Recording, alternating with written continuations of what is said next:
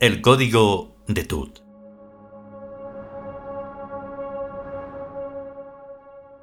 Capítulo decimotercero.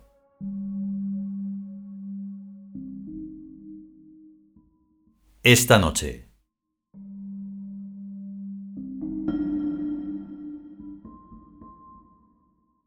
Por primera vez en su vida, Félix se dio cuenta de que habitaba un mundo que no era el suyo. Hizo su trabajo con la misma meticulosa corrección de siempre, pero su atención era de otro tipo. Asistía a sus enfermos con una mezcla de curiosidad y simpatía. Colaboró con sus colegas aceptando de una vez por todas que nunca le podrían comprender. Los comportamientos humanos, en toda su variadísima gama de probabilidad, se le mostraron reducibles a una clave tan simple como la puramente animal, únicamente enriquecida por el lenguaje simbólico. El lunes fue un día de grandes revelaciones solitarias.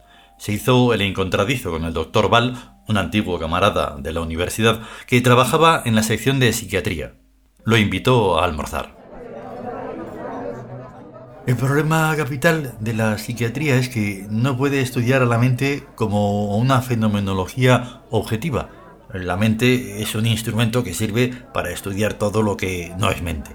Pero para estudiar la mente misma no disponemos más que de estadísticas comparativas.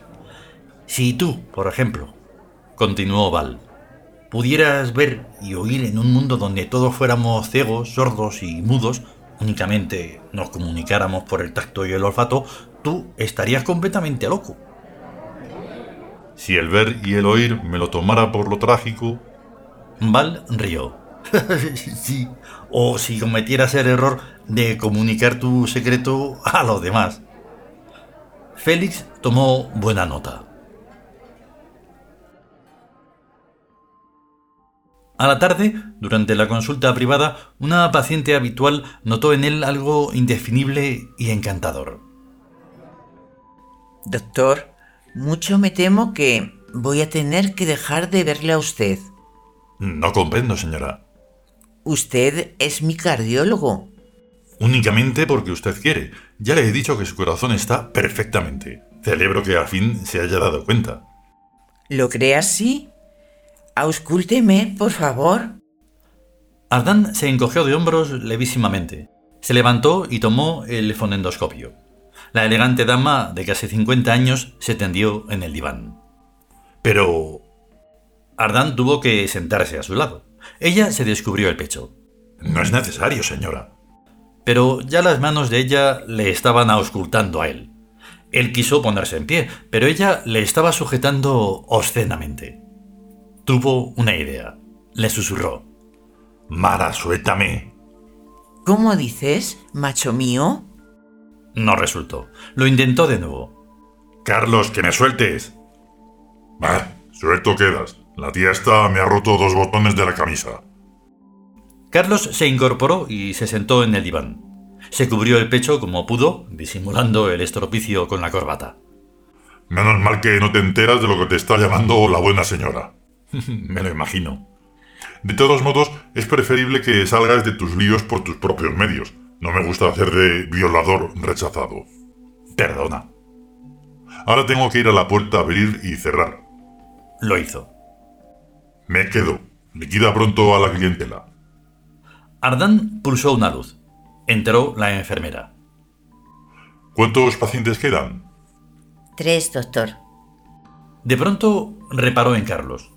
¿Desde cuándo está aquí este cuadro, doctor? ¿Qué cuadro? ¿El retrato de este señor? Es un préstamo. Eh, ¿Cómo lo ve usted? ¿Qué? ¿Cómo lo veo? Sí, descríbalo. La enfermera puso cara de perpleja. Lleva usted razón. Si bien se mira, esta pintura no es corriente. ¿Pero qué es lo que ve usted? La enfermera se medio asustó. Yo veo a un hombre como rubio, muy guapo, con bigote, como si como si estuviera saliendo del cielo estrellado, como si el cielo estrellado fuera un lirón y él lo estuviera rascando. ¡Qué cosa más rara! Bien, vaya entrando esos pacientes y no admita a nadie más. Carlos encendió un cigarrillo y se acercó al ventanal, mirando afuera a través del tul blanco. Entró un enfermo de unos 60 años que se sentó ante la mesa de Ardán. Estuvieron hablando. Hacia el final de la consulta, el hombre miró hacia Carlos. ¿Ese Dionisos? Sí. No parece una copia. ¿Puede- ¿Puedo acercarme? Por favor. El hombre tactó la estatua. Es mármol. ¿Dónde la adquirió? Félix se sintió desconcertado. Improvisó una explicación. La estatua es de mi prometida. Estamos decorando la casa. Es un decir. Dijo Carlos exhalando una bocanada de humo. No le falta más que hablar. Exclamó el hombre admirativamente. ¿Usted cree? Yo no le veo tanto mérito. Félix tuvo que parpadear. Carlos se había transformado en Dionisos, en una hermosa estatua de mármol de insolente sonrisa. Despidió al paciente. Quítate de aquí, impúdico. Carlos no reapareció. Venga, hombre, que quedándose enfermos. Dionisos seguía como si tal cosa. Intentó moverlo. No pudo. Pesaría alrededor de la tonelada. Te lo estoy pidiendo, por favor. Nada. Aprovechando la posición, descorrió las cortinas y envolvió a la estatua con ellas. Atendió a los dos enfermos restantes rápida y nerviosamente. Despidió asimismo a la enfermera. Se quedó a solas con Dionisos. Bien, hermoso, ya puedes desentumecerte. Pero Dionisos no se movió. Fue a la cocina y preparó dos cafés. Puso las tazas y el azúcar en la mesita con ruedas y la llevó al consultorio. Se sentó en el diván. Se echó azúcar. Dionisos abandonó la inmovilidad, se acercó y se sentó también.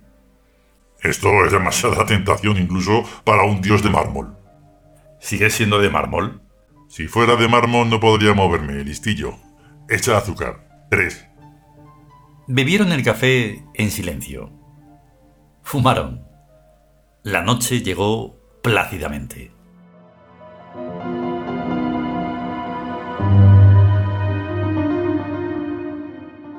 Continuará.